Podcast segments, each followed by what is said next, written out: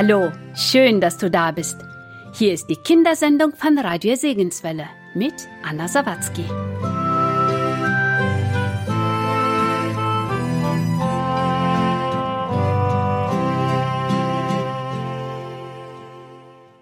Jakob und seine Söhne waren schon längst gestorben.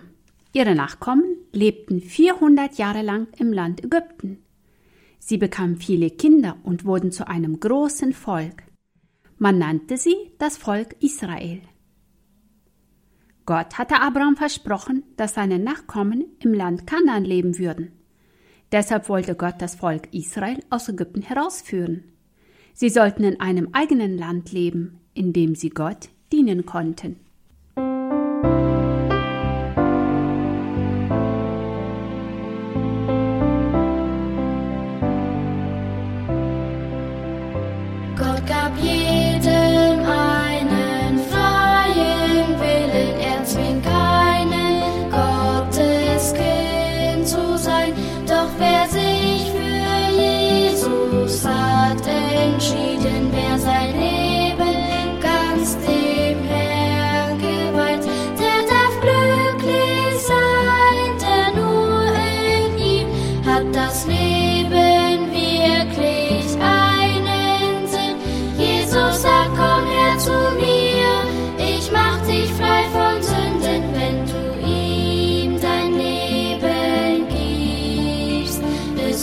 sleeping.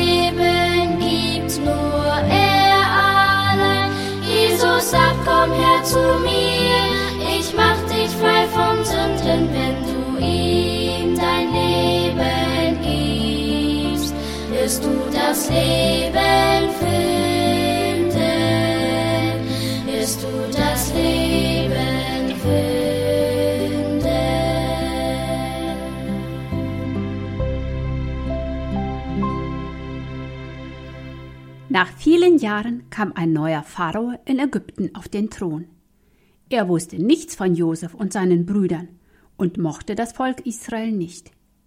Er dachte, sie sind sehr viele wenn sie zu stark werden, kämpfen sie vielleicht noch gegen uns. Damit das nicht passiert, müssen wir sie unterdrücken. Er befahl seinen Dienern, gebt dem Volk Israel viel Arbeit. Sie sollen schwere Feldarbeit machen und Ziegel für uns herstellen, damit wir große Gebäude bauen können. Jetzt mussten die Israeliten hart arbeiten. Hinter den israelitischen Arbeitern stand der Aufseher mit einem Stock und wehe dem, der etwas ein wenig ruhen wollte, wenn er müde war. Unbarmherzig wurden sie geschlagen. Vom frühen Morgen bis zum späten Abend mussten sie ununterbrochen dran sein, so dass sie am Abend zum Zusammenbrechen müde waren. Und wer besorgte dann zu Hause das Vieh und das Land? Das mussten die Frauen und Kinder tun. Die armseligen Lehmhütten, in denen sie wohnten, verfielen, weil die Männer keine Zeit hatten, sie zu flicken und zu erneuern. So waren die Israeliten recht im Elend. Aber das war dem bösen Pharao gerade recht. Nun wird das Volk wenigstens nicht noch größer werden, dachte er. Aber er hatte die Rechnung falsch gemacht. Je mehr das Volk unterdrückt wurde, desto mehr mehrte und breitete es sich aus. Das machte wieder Gottes Segen. Der Pharao konnte es sich gar nicht erklären, wie das zuging. Aber er ließ die Sache nicht ruhen, und bald hat er schon wieder einen neuen Plan. Er rief die hebräischen Hebammen zu sich und sagte ihnen ganz streng Wenn ihr seht, dass eine hebräische Frau einen Jungen bekommt, so tötet ihn auf der Stelle. Die Mädchen dagegen könnt ihr am Leben lassen. Aber die Hebammen gehorchten dem Pharao nicht. Sie wollten Gott gehorsam sein. Deshalb ließen sie die Jungen leben. Als der Pharao sah, dass sein Befehl vergeblich gewesen war, wurde er ganz wütend. Da befahl er, alle Jungen, die im Volk Israel geboren werden, müssen sterben. Werft sie in den Nil, damit sie ertrinken. Wie schlimm waren doch die Kinder Israel dran. Da saßen sie im fremden Land, ihr Vater Jakob war längst gestorben, ihr Beschützer Josef ebenfalls. Von den Ägyptern wurden sie gehasst, vom König bis aufs Blut geplagt. Da waren sie jedoch verlorene Leute. Doch da haben sie noch jemand, den lebendigen Gott. Wurden sie von den Ägyptern gehasst, so wurden sie von Gott geliebt. Wollte sie der König mindern, Gott segnete sie und mehrte sie. Plagte und verfolgte sie der König, Gott konnte sie schützen. War Gott für sie, wer konnte dann noch gegen sie sein? Niemand. In jener traurigen Zeit lebte im Volk Israel eine kleine Familie. Der Vater hieß Amram, die Mutter Jochebed und deren beiden Kinder Aaron und Miriam. Eines Tages bekamen sie noch einen kleinen Sohn. Sie wollten nicht, dass dieses Kind von den Ägyptern getötet wurde. Deshalb versteckten sie es. Doch als der kleine Junge drei Monate alt war, konnten sie ihn nicht mehr im Hause verstecken weil er zu groß war. Wenn er weinte, konnte man es draußen hören. Wir müssen ihn an einem anderen Ort unterbringen, sagte die Mutter. Sie überlegte, was sie tun konnten. Da bekam sie eine gute Idee. Sie machte ein Kästchen aus Schilfrohr, in welches der Kleine hineinpasste. Dann bestrich sie es von außen mit Pech, damit kein Wasser eindringen konnte. Innen polsterte sie es mit weichen Decken aus und legte ihren kleinen Jungen hinein. Ich werde das Kästchen in das Schilf am Ufer des Nils legen, erklärte sie ihrer Tochter Miriam. Da kann man es nicht sehen, wenn man vorbeigeht. Du kannst auf deinen kleinen Bruder aufpassen. So machten sie es. Im Vertrauen auf Gott legten sie das Kästchen ins Schilf.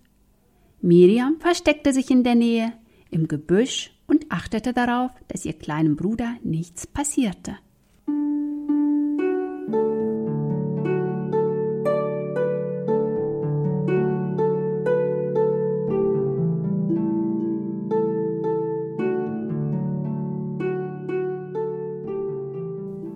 Der Pharao von Ägypten hatte eine Tochter.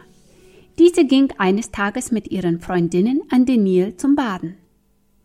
Da entdeckten sie plötzlich etwas Ungewöhnliches. Im Schilf schwamm ein Kästchen, das von außen mit Pech bestrichen war. Was kann da wohl drinnen sein? fragte die Prinzessin neugierig. Geh und hol mir das Kästchen, befahl sie ihrer Dienerin. Die Dienerin gehorchte. Sie brachte der Prinzessin das Kästchen und hob den Deckel an. Ach, wie herzig, rief sie, das ist ja ein kleiner hebräischer Junge. Eigentlich will mein Vater alle hebräischen Jungen töten, aber dieser ist so niedlich. Den möchte ich behalten. Aber was wollen wir mit dem Kleinen anfangen? Er hat gewiss Hunger. Als Miriam das hörte, kam sie schnell aus ihrem Versteck. Soll ich eine Frau holen, damit sie das Kind stillt, solange es noch klein ist? bot sie der Prinzessin an. Das kam der Königstochter ganz wie gewünscht. Sie sprach Ja, geh hin. Und wem, denkst du, wird sie geholt haben? Natürlich ihre und das kleinen Jungen Mutter. Aber die Prinzessin wusste es nicht, dass es die Mutter des kleinen Jungen war. Sie trug ihr auf Versorge den Jungen, solange er klein ist. Ich werde dich dafür belohnen. Wenn er größer wird, werde ich ihn holen. Wie freuten sich die Eltern des kleinen Jungen, dass sie ihn jetzt noch einige Zeit behalten durften. Jetzt mussten sie ihn nicht mehr verstecken. Die ägyptische Prinzessin ließ ihm nichts Unangenehmes zustoßen. Amram und Jochebed wussten, dass ihr kleiner Sohn später bei der Prinzessin nicht von Gott hören würde. Deshalb erzählten sie ihm jetzt sehr viel von ihm. Du musst es dir für das ganze Leben merken, sagten sie. Es gibt nur einen wahren und lebendigen Gott. Das ist unser starker Gott, der Gott Abrahams, Isaaks und Jakobs. Als der Junge größer wurde, brachte seine Mutter ihn zu der Prinzessin. Jetzt bist du mein Sohn, erklärte die Prinzessin ihn. Ich nenne dich Mose, denn das bedeutet der Herausgezogene. Ich habe dich nämlich aus dem Wasser herausgezogen. Nun lebte Mose im ägyptischen Königshof. Hier glaubte niemand an den wahren Gott. Die Ägypter dienten verschiedenen Götzen, die in Wirklichkeit tot sind. Aber Mose dachte immer an den wahren und lebendigen Gott, von dem seine Eltern ihm erzählt hatten.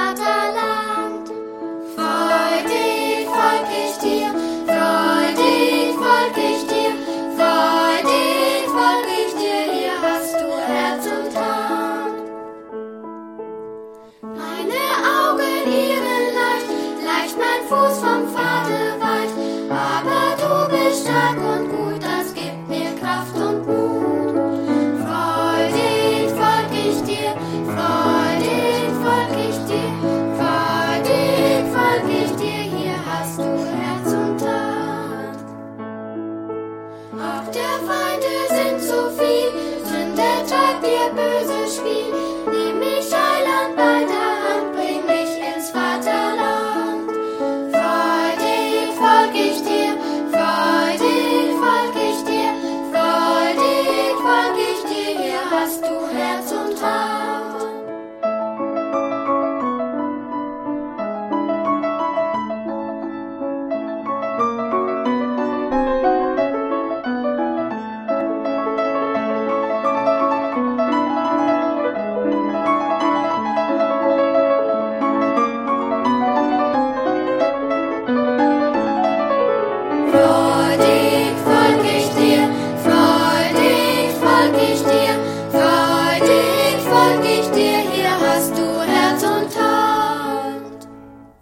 hatte dem kleinen Moses schaden und ihm verderben wollen. Pharao, seine Knechte, dann die Krokodile, die Wellen. Und wer hatte bei der Rettung des Kindes mitgeholfen? Die Mutter Jochebed, der Vater Amram, die Schwester Miriam, die Königstochter. Und doch hätten sie alle nichts ausgerichtet, wenn nicht noch einer über das Kindesleben gewacht hätte. Gott. Gott sprach, dieses Kind soll einst mein getreuer Knecht werden, der meinem Volk hilft, darum Hand weg von ihm. Hat nicht Gott auch uns schon oft behütet? Uns trachtet zwar kein böser König nach dem Leben, und Krokodile gibt es bei uns auch nicht. Und doch sind wir alle schon in Gefahr gewesen. Denkt einmal nach. Gott hat euch behütet. Er hat gesagt, aus diesem Jungen, aus diesem Mädchen soll noch einmal etwas Rechtes werden. Ein Mann, der mir dient, eine fromme, liebe Frau. Darum will ich das Kind bewahren. Denkt daran und vergisst nicht zu danken. Vergesst auch nicht, was Gott aus euch machen will.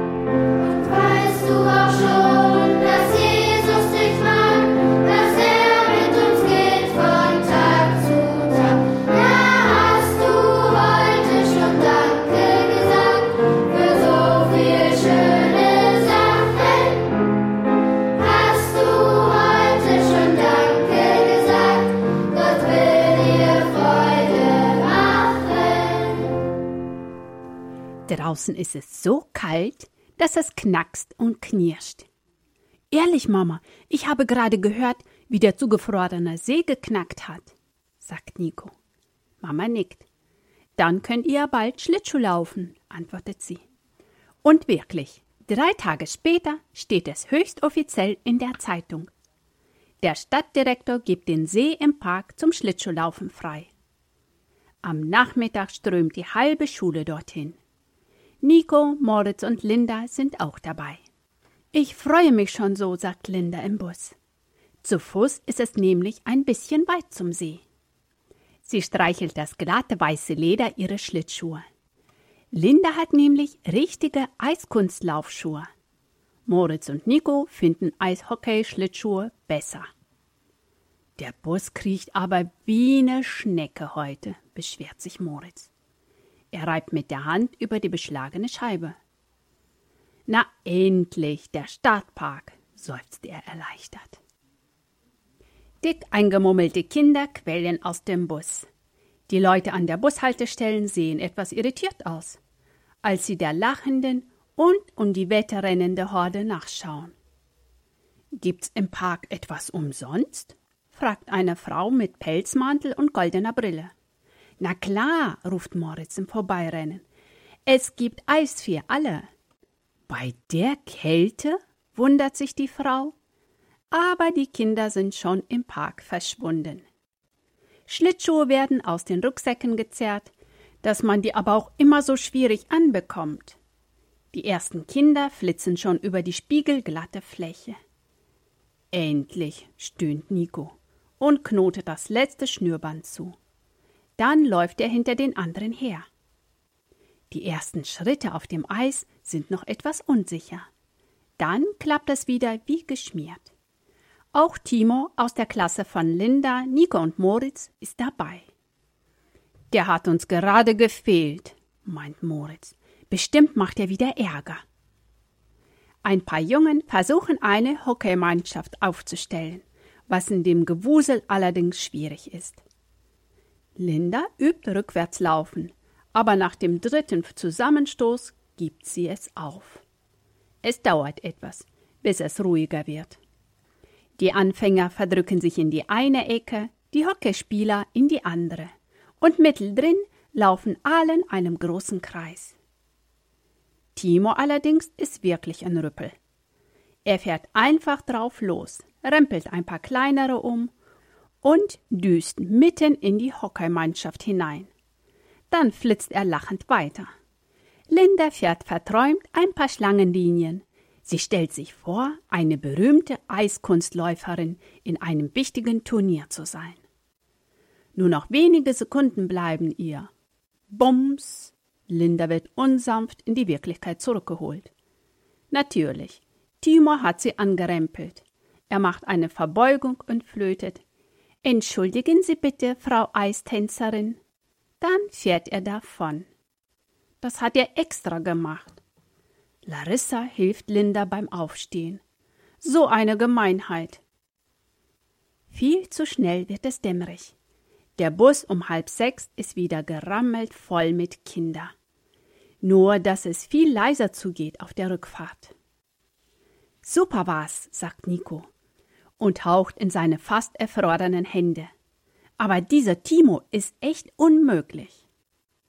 Dem würde ich am liebsten mal so richtig ein Beinchen stellen auf dem Eis.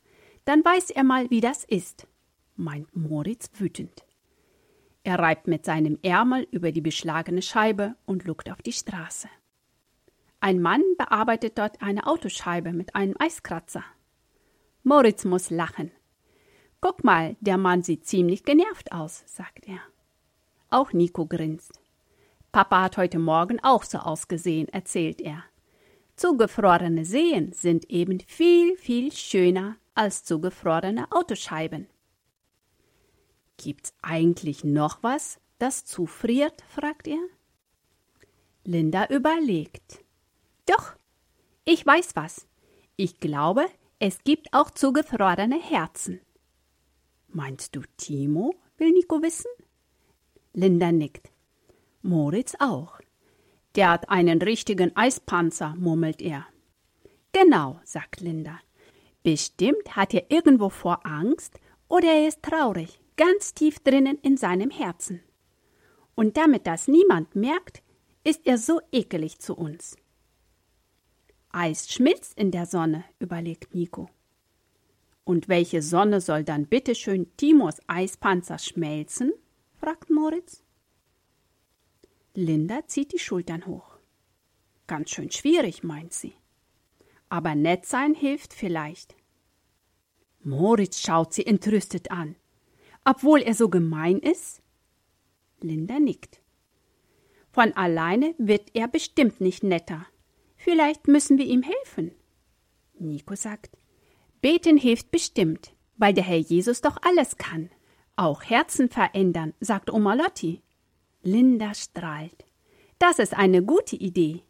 Wir beten dafür, dass Timo den Herrn Jesus kennenlernt, dass er ihm alles sagt, seine Sünden und alles, wo er vielleicht Angst vor hat, damit der Herr Jesus dann in seinem Herzen wohnen kann. Damit Timos Panzer einfach wegschmilzt, ergänzt Nico. Wie Eis in der Sonne. Auch du kannst deinen Klassenkameraden oder den Kindern auf dem Spielplatz, die nicht so nett zu dir sind, von Jesus erzählen. Sei freundlich und nett zu ihnen und lade sie ein in die Kinderstunde. Doch gib nicht gleich beim ersten gescheiterten Versuch auf. Es kann einige Zeit dauern. Aber ich wünsche dir viel Mut, es weiterzumachen. Und du wirst erleben, Gott tut Wunder. Música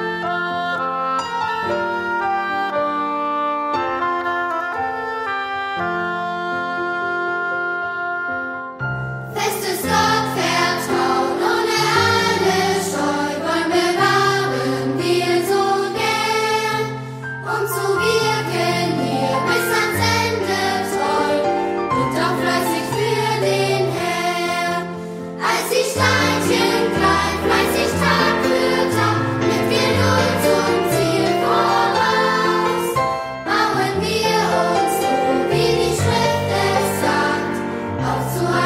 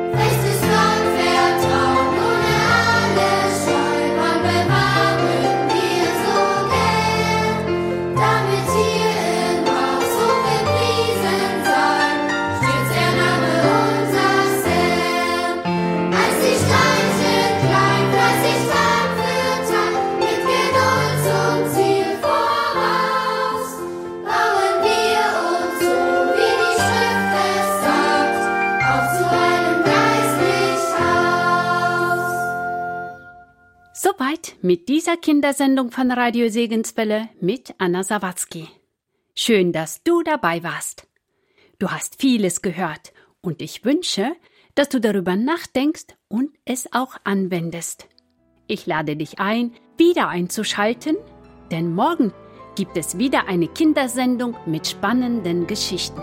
Sei dabei und lade auch deine Freunde dazu ein.